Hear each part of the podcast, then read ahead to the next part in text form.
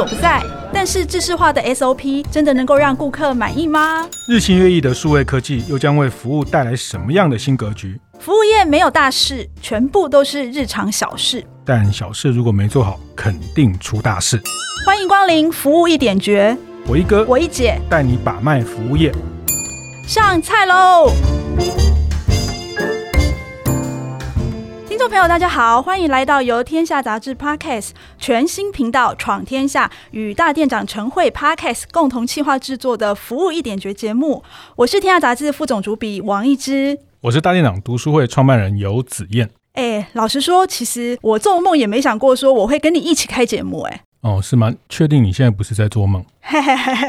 是啊，我觉得我好像看到你如梦初醒啊、哦，一场噩梦。好，好嗯。其实就是因为子燕她离开媒体之前呢，我们两个就是王不见王的死对头啦。因为我们都是跑呃服务业的记者，那我们永远都在看说对方这一期写什么，那我能不能超越他？我想如果我们两个都能够化敌为友，然后联手主持节目，这个世界上大概没有什么不可能的事了吧？不过其实我讲这件事情是在铺梗啦，因为其实我跟子燕不太熟哈，所以之后如果主持默契不好，还请大家多多包涵啊。是是，那个 世事难料哈，所以对敌人要好一点哦。就是，啊、没错没错、就是、没错。呃，没有啦，其实那个一姐才是我们这个行业的，在财经媒体圈这个，她才是我们的传奇哈。因为她呃一直姐哈，所以简称一姐，所以她出道的第一天就是这个行业的一姐，然后所以我我是啊从小都看到她文章长大。哦，你知道说从小看一个女生的报道长大，这是需要多么大的勇气吗？是说，我说你 啦。对对对，谢谢。好，可是呢，我其实不得不承认哦，子燕她其实是一个很优秀的记者哦。其实我对她印象最深刻的是她念心理系，所以哦，我常常每次看到她的时候，我就会想说，她心里。到底在想什么？他的内心戏到底是什么哦？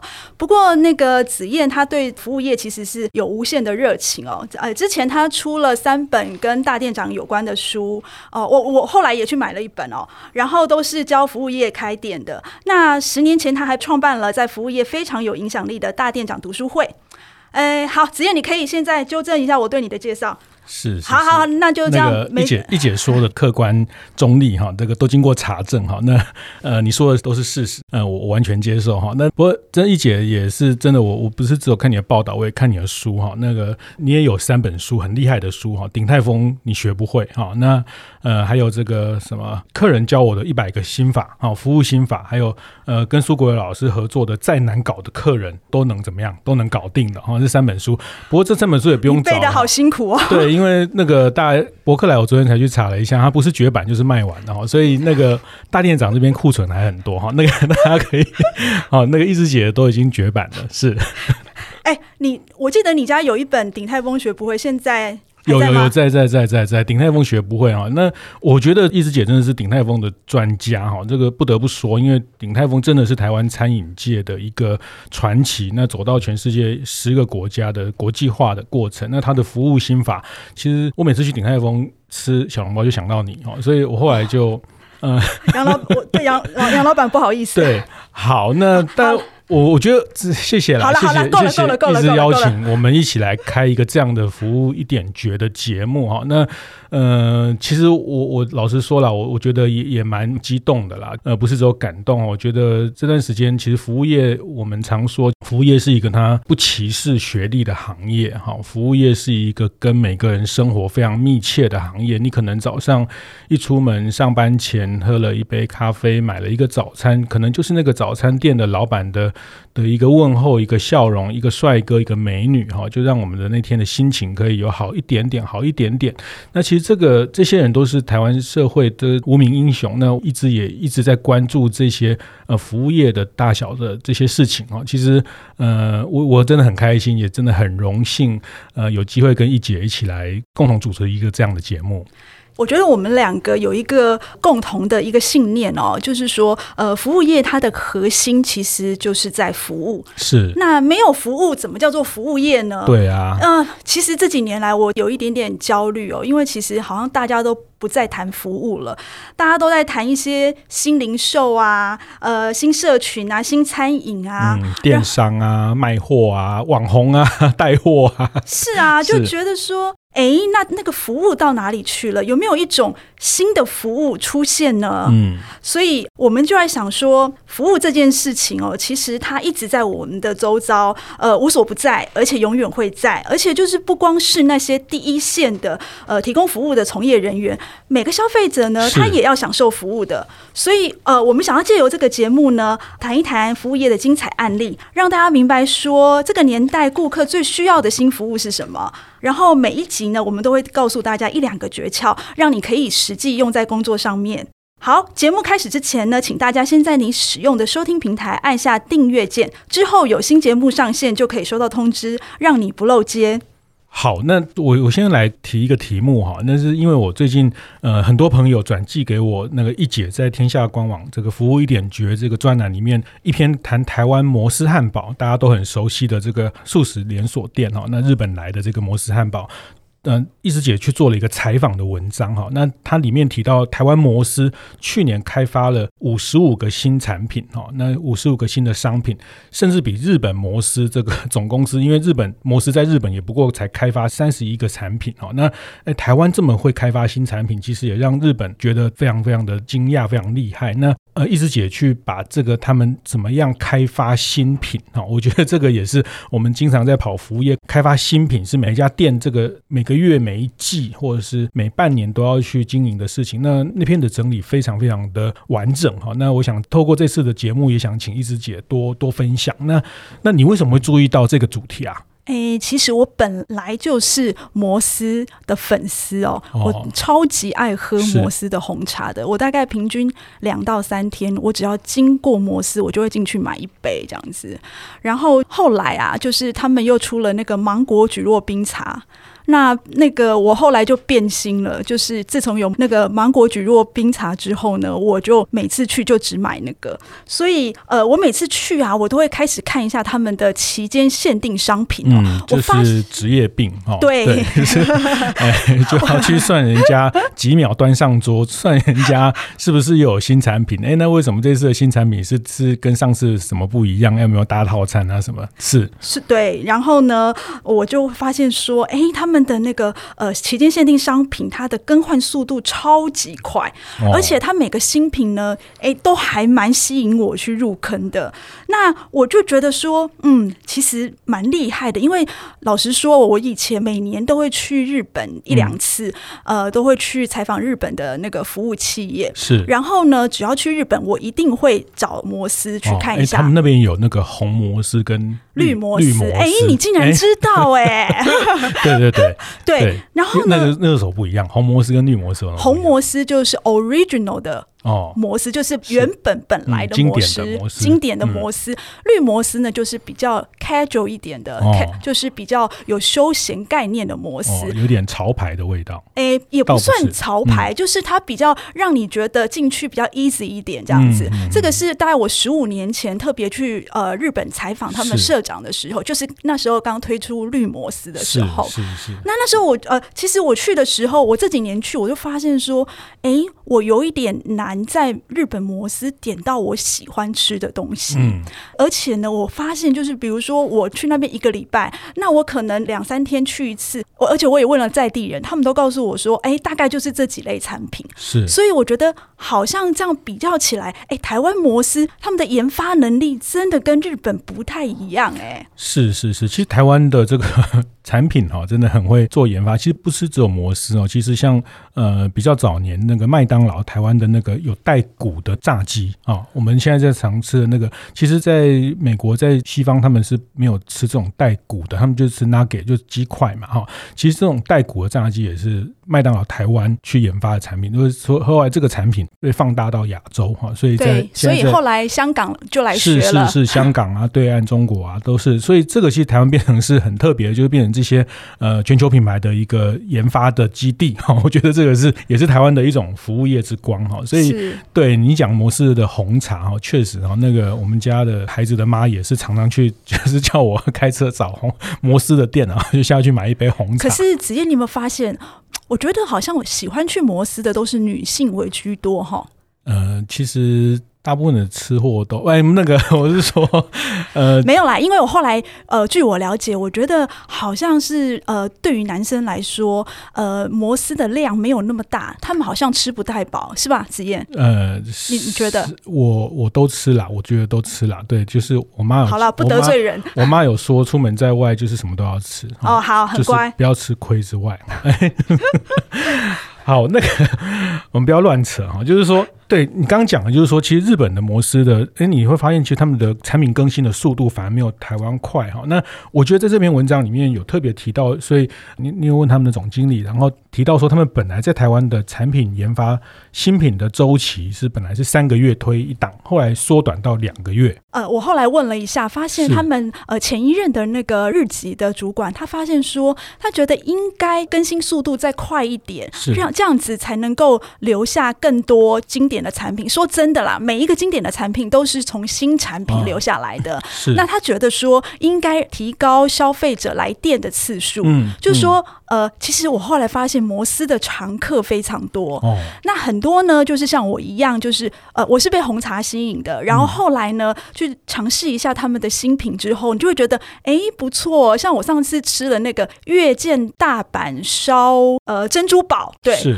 哇，我超爱吃的，可是他们有一个困扰，就是你大概呃吃一次到两次之后，嗯、你下次再去它就下市了。嗯，所以呢，他们会把这些卖的好的新品呢，变成他们以后 routine 的一个经典商品。是是是是是，其实当因为菜单的容纳也有限嘛，哈，就是说，其实他们都是用限定的商品。其实特别是在日本，他们透过限定商品，透过季节性的商品，就是其实也不会打乱原来菜单的结构哈。所以这个是。台湾它就缩短了两次哈，那这个里面文章有一个调查的数字，我觉得也很值得跟大家分享哈。就是说，在疫情之后，呃，这个尼尔森做了一个调查，发现消费者对于新品的需求更强烈哈，就是说，呃，花在新品的消费比。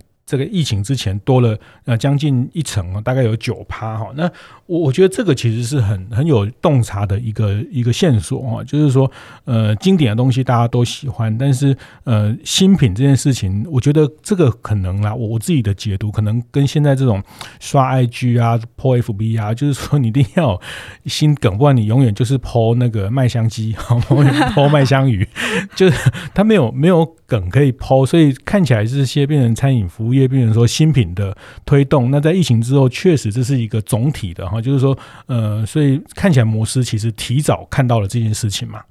哦、呃，是，所以呃，我觉得他们大概呃在几年前呃七年前就看到这件事情，嗯、然后哎，其实老实说，我觉得也不能说他们预先看到，哦、而是说他们觉得这应该会是未来的趋势。谁知道今年会发生这个大疫情啊？嗯嗯嗯、但是后来我觉得很有趣的是，在疫后哦，这件事情反而是比疫前还要突出，就是说。是呃，消费者对于新品的需求其实是更需要有新品。嗯、我觉得有一点点抚慰的那种功效，你知道吗？哦、抚慰人心。我觉得有一点点疗愈的感觉啦。日子过得不开心，就吃的部分可以多多一点投资，这样子。哎，我觉得。大家会希望能够借由吃的东西的多变呢，然后让自己的心情呃稍微变好，然后每天呢就很可以很开心的去面对那些很不顺遂的上班生活这样子。那那到底到底台湾模式是怎么做新品开发？好，那我们休息一下，待会再回来现场。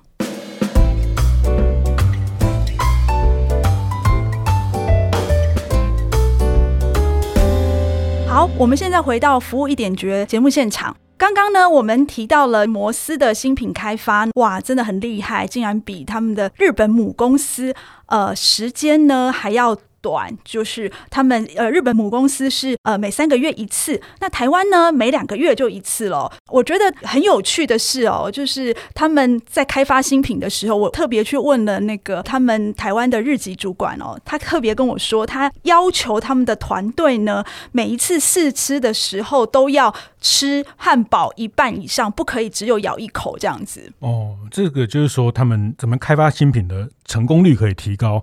这个是第一个很关键的，就是新品试吃的时候不能只吃一口。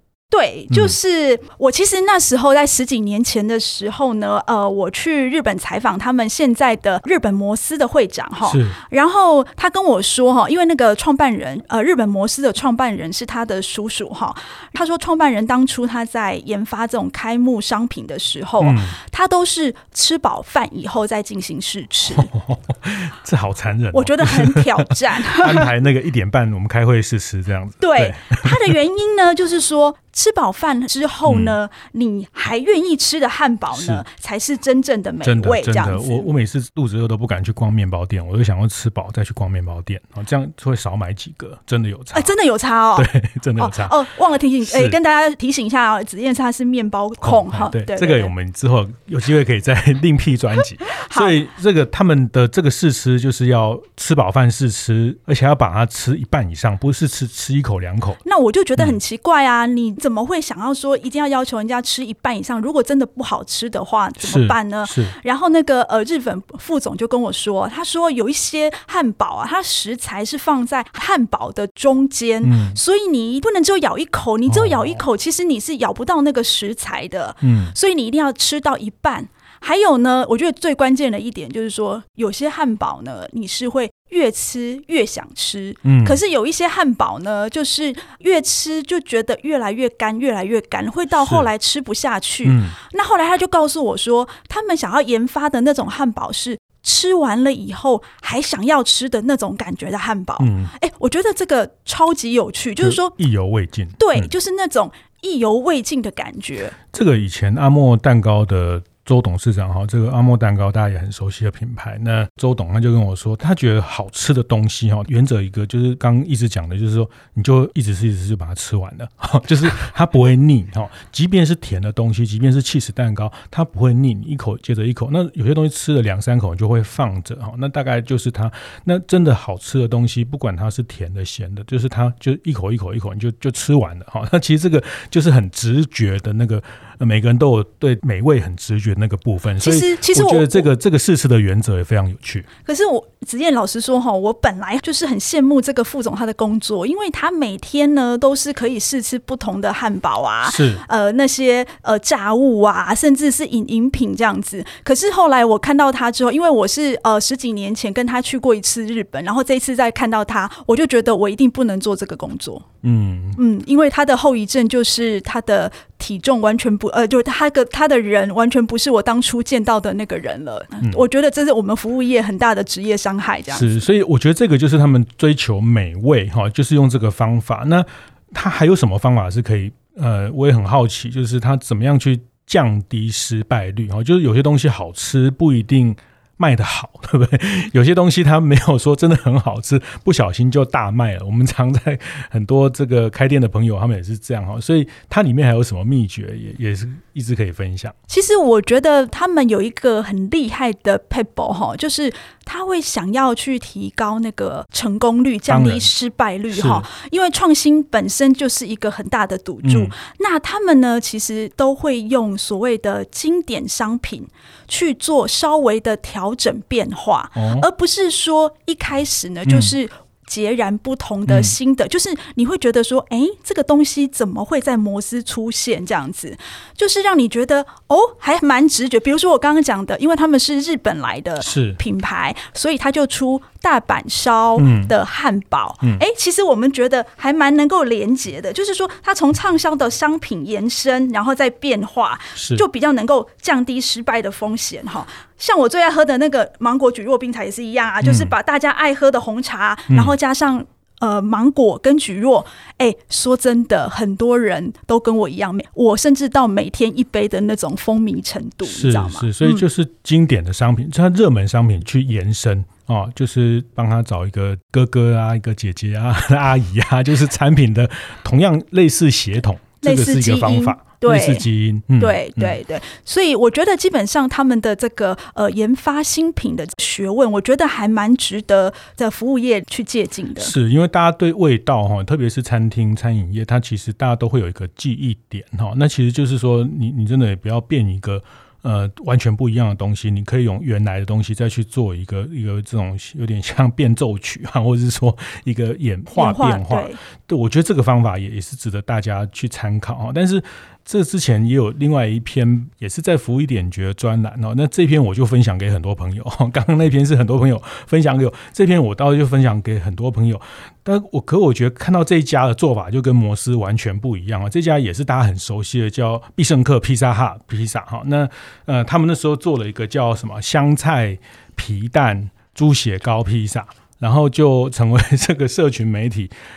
爆红，那老实说我，我我我没有吃，我我拒吃这个东西。为什么？对，因为我觉得它它太……其实我我我我想点看看啊，但是因为我之前有一个惨痛的经验，他们那时候之前出了一个什么披萨拉面，跟一家拉面合作，这个非常非常有名哎，它是跨国的合作哎。对，然后我点了，就是而且那个没有小，他们只有大的。然后我们家就三个人，然后嗯、呃，我就说服老婆说啊，试看看，试看看，反正这个怎么样怎么样。结果就就踩大雷了，你知道吗？就是、啊、然后我们家 两片都吃不完，剩下的就就变厨余啊，就一定会被雷劈的。就是就是说，我觉得这个这个原则，我就觉得很有趣啊。它它完全就跟刚刚摩斯的那个呃开发新品的原则，就完全是。另外一个背面哈，就是说他们是用美味原则，用你吃饱你还会想吃的东西去开发一个东西。可是披萨哈他们竟然玩这一招。对，其实那时候一出来的时候，哎，老实说哈，我我爱吃猪血糕，然后我也爱吃皮蛋香菜，我都很爱吃。但是这几个加在一起。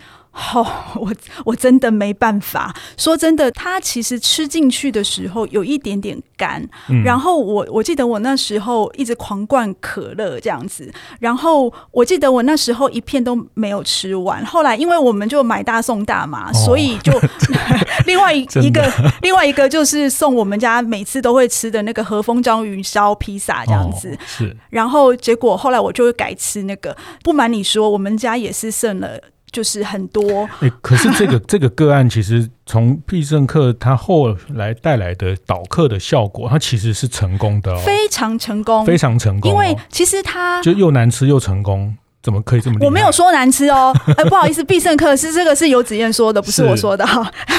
我觉得很特别啦，很特别的味道，就是说。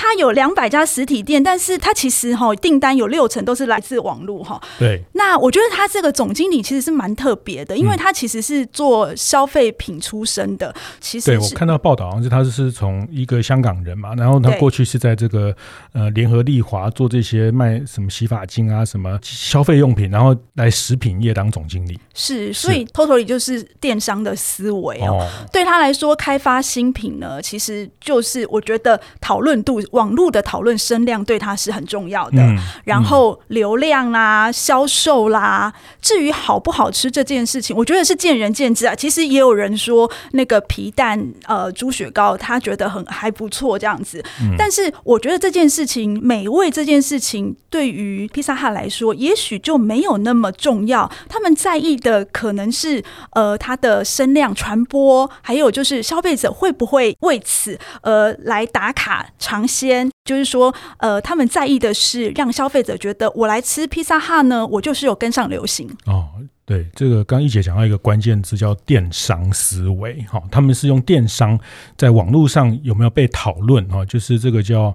呃，你喜欢我也好，讨厌我也好，但是不要不理我哈，就是那个，而且现在这个这种社群的时代哈，其实也也，哎，我是有点不太习惯哈，就是就一定要又又黑粉跟铁粉，然后站来站去，站来站站来站去，然后这样就变得很有声量哦，就一面倒的说他好，说他好棒棒，其实这个网络就没有什么讨论度。不过我还是希望大家对于我们这个服务一点觉节目呢，基本上还是一面。导的给我们很好的那个评价，是是是是是是好，我们那个食物还是要珍惜了哈，就是我们尽量以后不管买了什么好吃不好吃的食物，还是要把它吃完哈。这个如果吃不完了，可以送给就是请体验来帮忙吃，还是要善尽一下我们的社会责任哈。那好，就是说。我觉得这个跟摩斯就是一个反差。摩斯讲的是美味第一，美味第一，但是它很重要是说，它有一个一百二十万的会员，然后它实体店它有重复的会员一直在，所以它要给重复来的人哈，九成都是他的常客，熟客比例也非常高。他要给他们这些人有一些新鲜感，他其实是出发点是从这里去做。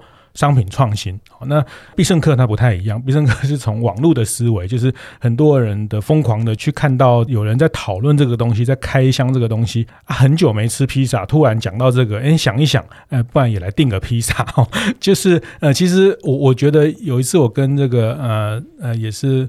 我们刻意直火的徐静慧、静慧姐哈，静慧姐他们就最早他们从达美乐啊，其实台湾三十几年，他说其实到今天哦，到今天其实披萨对台湾很多消费者来说，它还是一个呃。比较节庆的时候啊，比如说母亲节啊，为了妈妈不用煮饭啊，所以像今年的母亲节，那个披萨哈就大宕机啊，然后就被就被骂到爆啊，因为这个，那就是说，呃，大家还是比较节庆的时候聚会的时候会想到披萨，但是呃，比较不是日常消费的这种，呃，那他当然，我觉得做做餐饮服务业就是要提高消费的频次嘛，哈，那频次就是说，哎，动不动你平常不是吃披萨的时候，或是不是。那也会注意到有这个新闻，然后就会去想到说啊，不然你来吃个披萨 哈，他就可能他不一定点这个什么什么很怪味的这些什么香菜皮蛋，但是就是就是会增加他消费的频次，这个也是一种呃，就用用这种叫也不是擦边球，就是用用这种间接的方式去用新品间接去拉抬销售。是，所以啊，我们这些开发商品的人哈，其实诶蛮辛苦的诶，就是说呃节庆也好，就是说。就要想一些符合节庆感又有季节感，然后呢，就是随时要去找灵感来想办法开发出让你意想不到的商品哈。是，然后哎，更重要，我们刚刚还有讲到一点，我觉得要特别提醒一下大家，就是说你在开发的时候，你一定要符合自己的品牌需求。我觉得品牌定位哦，是不能乱开发。比如说，如果是摩斯，他去开发一个美式的，就有一点点奇怪哈。摩斯来开发个香菜皮蛋猪血糕。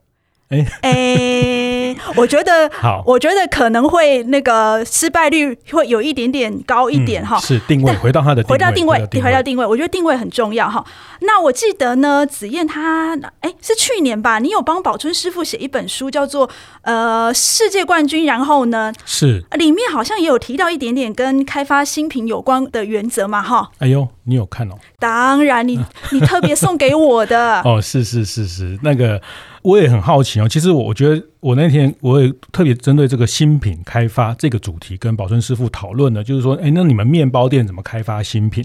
那他跟我说，以前的面包店其实就是大家土法炼钢哈，然后材料就这么多，那每次生意不好，老板就会叫师傅说，你就开发个新产品啊，他那师傅就会想说啊，他就把现有的材料啊，反正做做排列组合，所以大家会看到台式的面包店里面有很多什么芋泥肉松啦，还有以前呢，有些面包店会有那种三色吐司有没有有那个呃什么胡萝卜色的啊，跟那个什么芋泥色，其实那个都是一种土法炼钢的创新，因为它的原料就那三十种。那老板说啊，生意不好，你们做个新品，做个新品。那他就是把那个材料重新组合。那他们又不知道哪些东西市场会中，好，那那所以这个就是土法炼钢的的这模式。但是我觉得宝春师傅在这次我们在呃去年帮他写书的里面，他提到他这开店十年，包括他去新加坡念 EMBA，他的论文题目就是也是在谈这个新品创新。哦怎么回到消费者的脉络去做新品创新？哦，所以呃，简单讲也是刚一直讲到的，就是说回到它的定位，回到你的品牌的定位，回到你的呃品牌的客群的特性。所以呃，宝顺师傅说这个叫做有道理的创新。哎，好词。好词，是我觉得呃，我觉得这真的是叫有道理的创新哦，因为呃，我记得摩斯他在那个开发新品的时候哈，他也很在意消费者哦，所以就是说他呃开发出来的新商品哦，呃，到给那个营运主管去试吃之前呢，他会做一个消费者测试。哦，然后他的消费者测试呢，他至少要做呃三十位。是，然后呢给分是六分，那如果呢你那个给分呢平均。低于三点八分的话，这个新品呢就再见，就没有办法面试哈。是，我觉得其实消费者还是一个我们开发新品必须要重视的，呃，而且我觉得应该要非常非常在意的一个条件。是是是，其实呃，我觉得宝顺师傅那时候举一个例子，我觉得非常棒。他就是说，他那时候零八年他去参加面包世界面包冠军嘛，哈，那这比赛的时候，大家都知道他做了一个酒酿桂圆面包得了奖哈。那其实他跟我说，其实那个面包在比赛现场只有做大概四百公克这么大，但是他回到台湾之后，他把它做成一公斤哈这么大的面包。那在十年前哦，大家想，就十年前他把面包做成一公斤，就有道理的创新，就是说，其实有时候他也不是说你一定要找什么新的口味或新的很不得了的别人都没有用过的什么，那你只是可能你把形式改变一下，比如说他那时候说他们那个桂圆面包，大家应该都吃过那个面包，然后也可能都买过，或是有人送过你，那他们把它做成像一公斤，然后用纸把它麻绳把它包起来，它就变礼物了，你知道吗？就是说，哎，以前以前那我买面包送人家当礼物，好，所以他把这个东西变成一个一公斤的，然后在包装上做一个创新，然后呃，就像其实前阵子生吐司也是，那就变成生吐司就变成哎送人的伴手礼。哇，什么时候送人家？你这这几百年来也没有人买把吐司当做礼物去送人家了。就是说，我觉得这也是商品创新的一个很很有意思的逻辑。就是在口味上面之外呢，其实你可以在改变它的呃用途形式，是是是是它的场景哦。所以这个就是叫做有道理的创新。就是说，回到我们今天谈的这几个主题，呃，不管是美味第一，或者是这个讨论度 第一，或者是你只是变化一个形式哈，其实像呃。去年也是有一个报道，我也觉得很精彩，就是谈那个肉桂卷那个哦，卡格味，卡格味，他们把五个台北最厉害的肉桂卷，把它变成一个适合在圣诞节姐妹淘聚会的一个商品哦。那其实它也没有开发什么新品，它没什么了不起啊，就是肉桂卷啊，对不对？哦，很了不起，怎么可以这样讲？没有啦，我应该是说，应该是很了不起，我都买不到，怎么会没什么了不起？啊，真的，你不跟我讲，一千六百八都买不到 嗯？是，就是说，呃，其实他是把它重新把那个全台。北就是大家都买不到的那些肉桂卷，把它集合起来，做一个组合，做一个呃，就是你能够在圣诞节，然后跟所有的姐妹淘啊聚会，嗯、然后就大家一起吃肉桂卷，去做一个盒子，然后那个盒子就是提起来，好像是带一瓶酒去参加聚会，就像是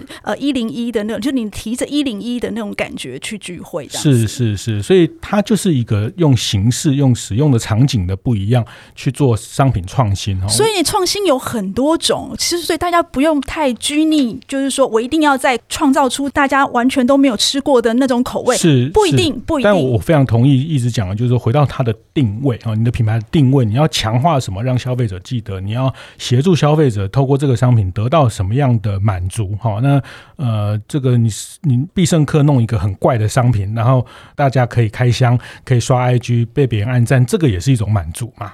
是啊，我我买了那个披萨之后，然后拍完了以后我就满足了。那要不要吃它呢？哎，其实好像不是那么重要了。哦、你怎么这样啊？就是这是我少女才会做的事情。我是少女啊。好啦，所以今天我们要给大家两个重点呢。一个呢，就是疫情过后呢，消费者更喜欢新品了，所以呢，开发新品的重要程度更胜于以往。所以，请所有的人呢，一定要记住，就是赶快去开发新品，不管是在口味或者是用途场景，嗯、各式各样的方法，想办法让它创新，但也不要盲目哈。就是呃，我们要积极，但不要着急哈。好，呃，希望这集节目呢能够带给大家一点收获。呃，谢谢各位听众朋友的收听。未来每个月第一跟第三个礼拜四呢，记得锁定服务一点绝。如果喜欢这集的节目，欢迎在 Apple Podcast 帮我们点击五颗星留言，分享给你身边的亲朋好友。呃，我是王一之，我是游子燕，服务一点绝，我们下次见。